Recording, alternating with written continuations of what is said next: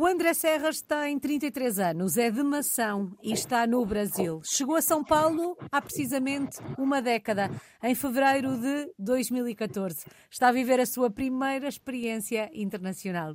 André, passaram 10 anos, 10 anos é muito tempo já.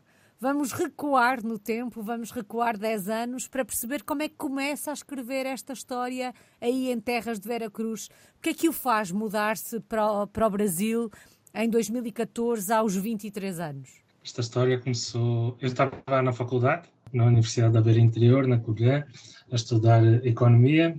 Estava no meu mestrado, no ano da minha tese, e a aproximar-se, né, ao fim dos estudos, começa sempre a surgir aquela pressão em casa de ah, temos que começar a procurar algum trabalho, alguma coisa para se fazer, alguma o próximo passo. E com isso, eu comecei a fazer algumas entrevistas, a procurar algumas coisas para dar o próximo passo, e uma delas acabou por ser o programa Em Novo Contacto, da ICEP, no qual acabei sendo selecionado, indo passando as várias fases, e no final fui escolhido para vir para o Brasil para estagiar justamente na ICEP, aqui em São Paulo. Basicamente foi assim que começou. E já lá vão 10 anos. Já me vai contar como é que reagiu quando soube que ia para o Brasil? Porque eu sei que no Inove Contacto vocês só sabem para onde vão já no fim do processo. Já me vai contar como é que como é que foi a reação ao perceber que tinha sido escolhido para ir para o Brasil?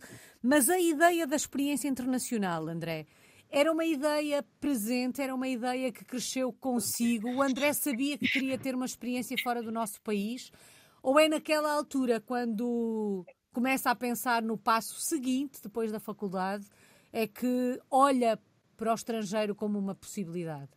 Não, acho que eu nunca tinha pensado, nunca tinha, nunca tinha visto assim, o estrangeiro como uma, uma possibilidade assim, ah, apesar de eu tenho um primo no estrangeiro que quando eu vim para, para o Brasil ele já estava no estrangeiro, trabalhava no estrangeiro. Os meus avós, por exemplo, meu, os meus avós eles viveram em Angola durante vários anos e ter essa parte de imigração dentro da própria família, eu nunca pensei nisso para mim, nunca pensei, ah, vou, preciso, preciso ter uma experiência fora de portas, preciso conhecer outras coisas, nunca pensei, nunca pensei nisso pelo menos do que eu me lembro, eu nunca pensei nisso. Acho que foi algo que acabou surgindo e inocentemente eu fui, eu fui prosseguindo e surgiu a oportunidade e fui tentar, até porque todas as minhas ambições naquela altura, elas passavam muito por Portugal, os meus planos para o futuro, profissionais, etc. Eu, eu esperava ter ter um outro seguimento em Portugal que acabou mudando completamente. Como é que reagiu quando percebeu que associado ao seu nome estava a palavra Brasil? Eu fiquei bastante feliz, como disse, não, não, não se sabe para, para onde é que se vai, é, é, é só no último dia que, que, informam, mas antes, durante o processo, em algum momento, eles, pelo menos naquela altura, nos davam, assim, colocavam lá ah, três opções que mais gostariam de destinos prediletos, por assim dizer, e eu coloquei, eu lembro que eu coloquei Brasil, eu lembro que eu coloquei México, então, quando eu tive quando vi Brasil, eu fiquei, obviamente, feliz. Vi São Paulo, não tinha a mínima ideia de como era São Paulo, assim. Brasil, a gente, a gente às vezes tem uma visão um bocado redutora, né? Assim, ah, praia, calor, não sei o quê, mas é muito diferente disso. Então, foi, fiquei feliz, porque era Brasil e era uma das opções que eu, que eu queria tentar, mas ao mesmo tempo não sabia o que é que ia encontrar. E o que é que encontrou? Que memórias guarda do primeiro encontro com São Paulo, com o Brasil? Eu, quando eu cheguei, eu eu lembro que era muito calor, muito calor. Lembro que acho que foi o dia mais quente do ano em que eu aterrei, estava um forno e por muita sorte eh, existia uma pessoa aqui em São Paulo, ela tinha estudado na mesma escola secundária que eu, nós não tínhamos muito contato, ela era um ano mais velha, mas tínhamos amigos em comum. E eu vi que ela estava aqui e antes de vir eu entrei em contato com ela e ela prontificou-se a ajudar-me, foram buscar-me aeroporto, levaram-me para a casa deles, fiquei lá nos primeiros dias até encontrar um lugar aqui para ficar em São Paulo, então foram fantásticos. E foi tudo, desde o aeroporto até chegar na, na casa dela, foi muito. Foi, era um outro mundo, assim, é porque é muito grande, o tempo do aeroporto até casa é muito grande, as distâncias são diferentes, né? Como a cidade é muito grande, uhum. as distâncias são diferentes, ou a quantidade de, de, prédios que existe, arquiteturas com mais grafites nas, nas, nas, nos comércios, com portões a fechar, assim, era, foi tudo bem, bem novo para mim e, e, e lembro-me perfeitamente desse dia e, de, e desse, desse, trajeto. O Inove Contacto era um projeto para quanto tempo? Quando foi para o Brasil, imaginou que 10 anos depois ainda estaria por aí? Não, não, nunca, nunca Nunca imaginei. A, a vinda para cá eu nunca imaginei. Era um projeto para seis meses e apenas isso. Tendo em conta que achava que só ia ficar seis meses, como é que abraçou o Brasil? Como é que mergulhou na cultura e na sociedade brasileira? Sentiu logo necessidade de se adaptar ou só quando tomou a decisão de aí ficar é que a adaptação e a integração assumiu uma importância diferente? Eu acredito que eu desde o começo me tenha tentado adaptar. Existem algumas diferenças né, culturais aqui, mas desde o começo eu, eu tentei envolver-me com as pessoas daqui, conhecer, ir para os lugares, andar a pé, saber onde é que onde é que onde é que tudo fica e, e sempre desde o começo eu tentei adaptar muito bem assim mergulhar efetivamente no, na, na, cidade e no país. Quando eu vim, eu morava com outro rapaz que também veio no programa, que também ficou a estagiar no mesmo local que eu, não na E7, na embaixada mesmo, ficámos juntos, compartilhamos a casa. Então, muitas das vezes gente, nós saímos juntos, saímos com os outros e nove, estavam cá, que eram bastantes também, mas também fui conhecendo outras pessoas, por aqui e fui tentando desenvolver e, e, e, criar amizades e criar laços, então procurei sempre integrar-me bastante, bastante bem. Tanto é que a minha esposa, com que hoje estou casado, eu a conheci em menos de um mês depois de aterrar em, em São Paulo. Então, assim, o meu nível de integração desde o começo foi, foi, foi bastante, bastante, bastante grande. Eu não, não procurei ficar só aproveitando a parte profissional, assim, não, procurei conhecer as pessoas, entender as coisas, sair, conhecer, de facto, envolver-me. Portanto, estou a perceber que o amor teve aqui um argumento maior para ficar no Brasil, foi isso? Foi isso, Sim, sem dúvida foi isso. Assim, eu gostei do país, eu hoje tenho muitas dificuldades em adaptar-me ao frio, vamos dizer assim, quando eu vou a Portugal e está frio é, é, difícil. E achei que aqui existiam várias oportunidades, que era um país, na verdade, uma cidade, um país, uma cidade gigante com que daria para muito, para para muito no futuro, mas sem dúvida que o que o que me fez voltar e ficar foi a pessoa que eu conheci. Há pouco o André falava de algumas diferenças que encontrou por aí, falava também daquela ideia que temos do Brasil, que é praia, calor, samba, mas na verdade o Brasil é muito mais do que isso. O que é que mais o surpreendeu na cultura, na sociedade, nos hábitos, nos costumes? Em que aspectos é que o Brasil o surpreendeu? Em São Paulo, uma cidade é uma cidade muito grande, né, que tem muitas, muito, tem tantas pessoas como Portugal, né, ou mais já. O que mais, o que mais me surpreendeu, ou que não digo que custou a adaptar, porque eu não, eu não senti que tive grandes dificuldades de adaptação, mas é mais a questão da impessoalidade, às vezes, de ser tudo mais a correr, de ser tudo mais. Por exemplo, é que assim, eu venho de Mação, né? Então, Mação é uma vila em que todos, todo, todos os dias, nas férias ou todos os fins de semana, as pessoas se encontram, sabem onde é que as pessoas estão, elas se encontram com uma grande frequência, uh, várias vezes ao mês, e elas se veem. Aqui não, aqui é tudo muito grande, então às vezes nós passamos, as pessoas aqui passam anos sem se encontrar, e, e existe muito uma expressão aqui, ou uma forma que, que, eles falam que é, ah, vamos fazer alguma coisa, e quando as pessoas se encontram, ah, vamos combinar alguma coisa, vamos fazer alguma coisa, e na minha cabeça, quando, quando nós falávamos vamos fazer alguma coisa? Nós íamos fazer alguma coisa, sabe? Ah, vamos fazer um, um churrasco amanhã. Não, para mim, ok, vamos fazer um churrasco amanhã. Se eu não puder fazer um churrasco amanhã, eu vou falar, eu não posso fazer um churrasco amanhã. Mas aqui e, uh, existe muito essa questão de, não sei se é não querer desagradar, né? Ou, ou falar, ou, ou, querer agradar e falar, vamos fazer as coisas, e essas coisas às vezes nunca acontecem. Ah, vamos fazer uma coisa amanhã. Uh, próximo, próximo fim de semana, essa coisa não acontece, para o outro, essa coisa não acontece. Então, para mim, sem dúvida, esse foi o meu maior choque no, no começo, que foi eu estava acostumado a combinar as coisas e elas acontecerem, elas muitas vezes não, não aconteciam. Passados 10 anos já se habituou a essa, a essa forma de estar, de vamos fazer e depois não acontece? Não, uh, uh, eu tento não imitar esse, esse, esse costume. Quando eu não vou participar de alguma coisa, eu já tento dizer, ah, não vou participar, não, vai, não vale a pena estar a dizer aqui, ah, vou ver, ou, ou vamos fazer e depois vou falhar com o compromisso. Então eu já tento, eu já tento dizer que não vou, e quando alguém me diz para fazer alguma coisa, também já tento entender ali se de facto faz sentido e se vai acontecer ou, ou não. É para não, para não ficar com as expectativas lá em cima e depois sair O André dizia há pouco que a adaptação não foi difícil. Como é que foi no que toca à língua? Falamos a mesma língua, é um facto, mas o português do Brasil é um bocadinho mais doce, não é? Tem um bocadinho mais de açúcar. Foi difícil fazer-se entender? Percebeu imediatamente que tinha que colocar açúcar no seu português para ser entendido?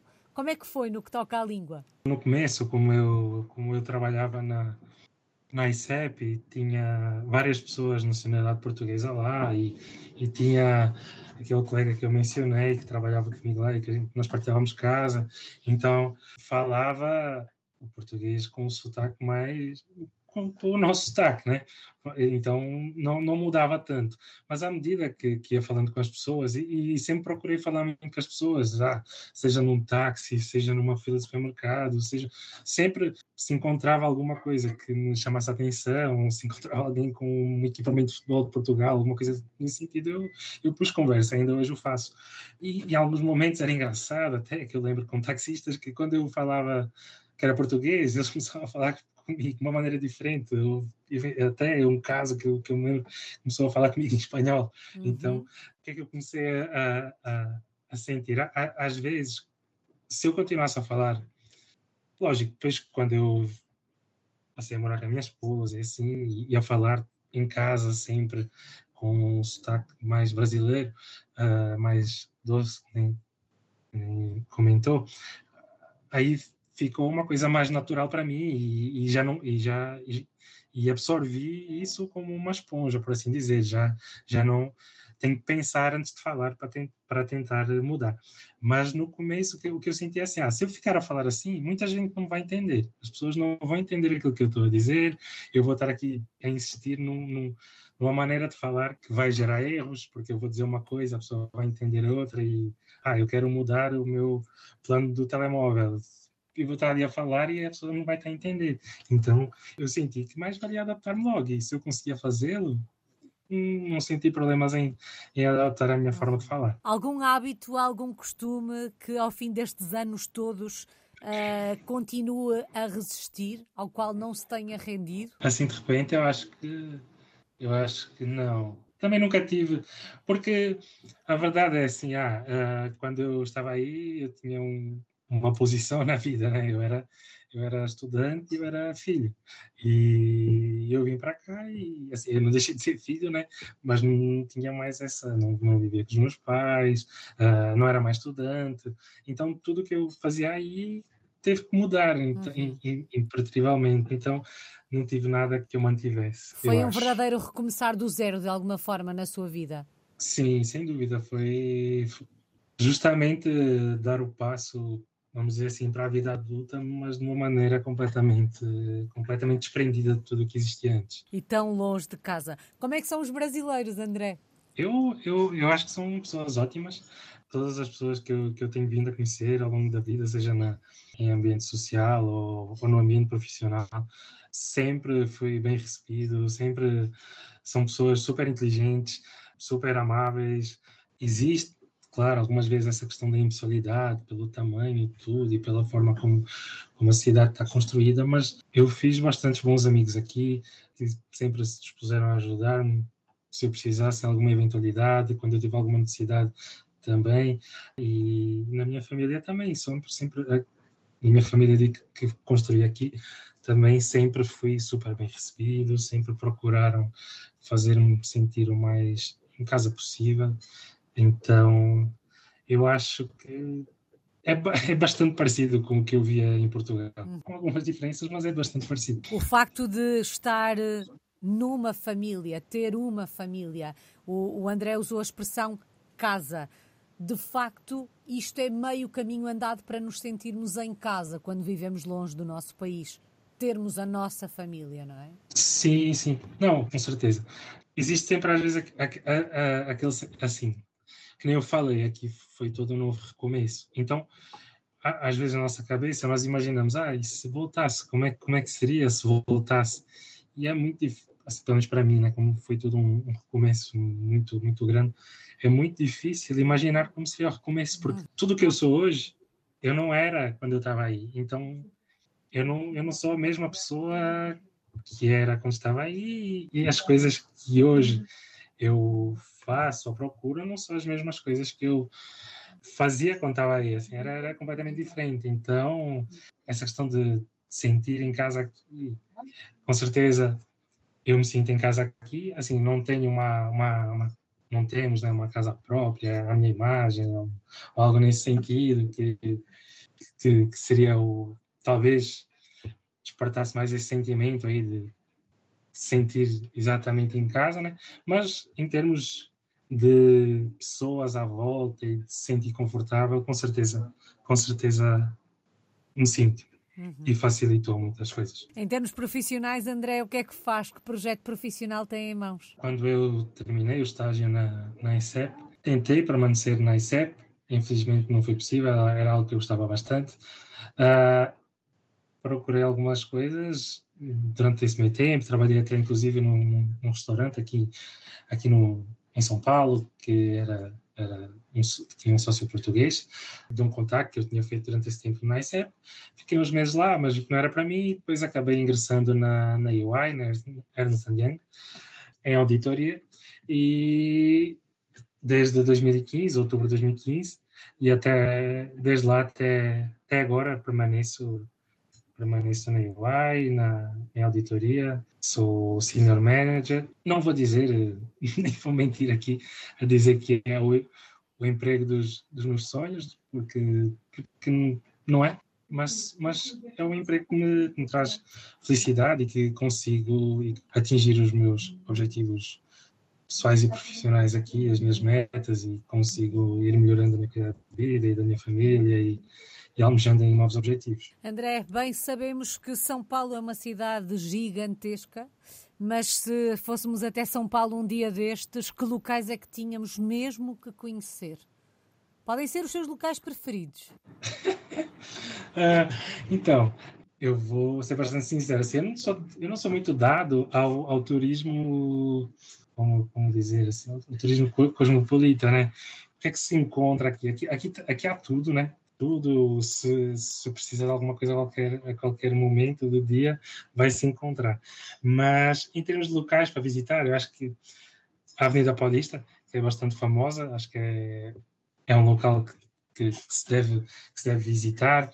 O Parque do Ibirapuera também é um parque bastante grande e bastante bonito, que acho que vale a pena. Uhum. E depois, assim, em São Paulo mesmo, não sei, tal, eu gosto bastante de, de, de comer e de conviver, um prato à frente, um copo à frente. Então, e aqui é um lugar ótimo para isso, porque a, a quantidade de opções gastronómicas que existem, que juntam dos vários dos vários estados brasileiros, é, é gigante. Então, assim, aqui eu acho que é um um lugar onde se vai encontrar todas as culturas, todas as comidas, tudo o que o Brasil tem de melhor se vai encontrar aqui em São Paulo e se vai conseguir criar aí muitos bons momentos sociais entre as pessoas. Agora, em termos mais de visitar, ah, existem museus, existem algumas coisas, mas não vou dizer que, que, conheço muito bem porque não conheço. Ficam aqui essas, eh, essas dicas.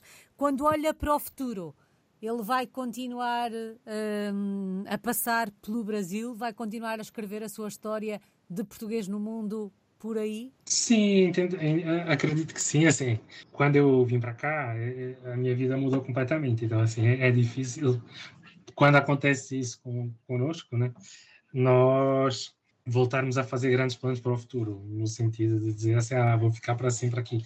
Nós não sabemos o que é que a vida nos reserva, mas hoje, se, se, na minha cabeça, eu entendo que eu vou, vou ficar no Brasil aqui para para sempre e que talvez não em São Paulo, talvez em algum momento da vida procure uma cidade mais paradisíaca, por assim dizer, uhum. com praia, com calor, para aproveitar outro, outro, outro, outro momento da vida e, e, outro, e, outra, e outra parte do Brasil. Não, e regressando nos meses de calor a Portugal, para não sentir, sentir diferença. Então a minha vida seria, esse é o meu sonho. André, e qual é que tem sido a maior aprendizagem desta última década? O que é que esta experiência de vida aí no Brasil lhe tem ensinado? Talvez a principal é uma questão de atitude, de, de como eu falei, quando eu saí daí eu era filho, então quando você é filho, sempre temos um apoio né, dos nossos pais ou, ou, ou, ou eles para nos guiar, como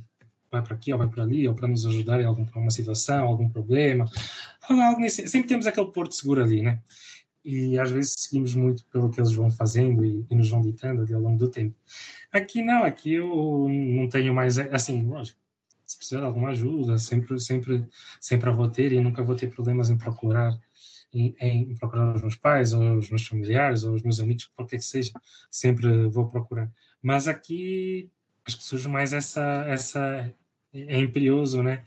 Uh, precisar tomar atitudes, decidir o que é que se vai fazer, o que, é que como é que vai ser a vida, como é que as coisas vão acontecer. Então acho que era algo que eu não tinha e, e é algo que, que eu tive que ir adquirindo ao longo do tempo para ir crescer, crescendo e para ir uh, me desenvolvendo e para ir correspondendo às expectativas de todas as pessoas. Saudades do nosso país. De que é que se sente mais falta de Portugal quando se vive tão longe? É muita coisa, acho que é muita coisa que se sente falta de de Portugal. Acho que no começo, dizem, dizem muito que se morre pela barriga, isso é uma verdade, e que se morre de saudades pela barriga, né? Então, assim, eu sem, sem dúvida sinto falta de muitas, muitas coisas de Portugal em termos de gastronomia e assim, até o sabor das coisas, por mais que elas existam aqui, às vezes são diferentes e, e, e, sentimos né, essa mudança dos amigos, né?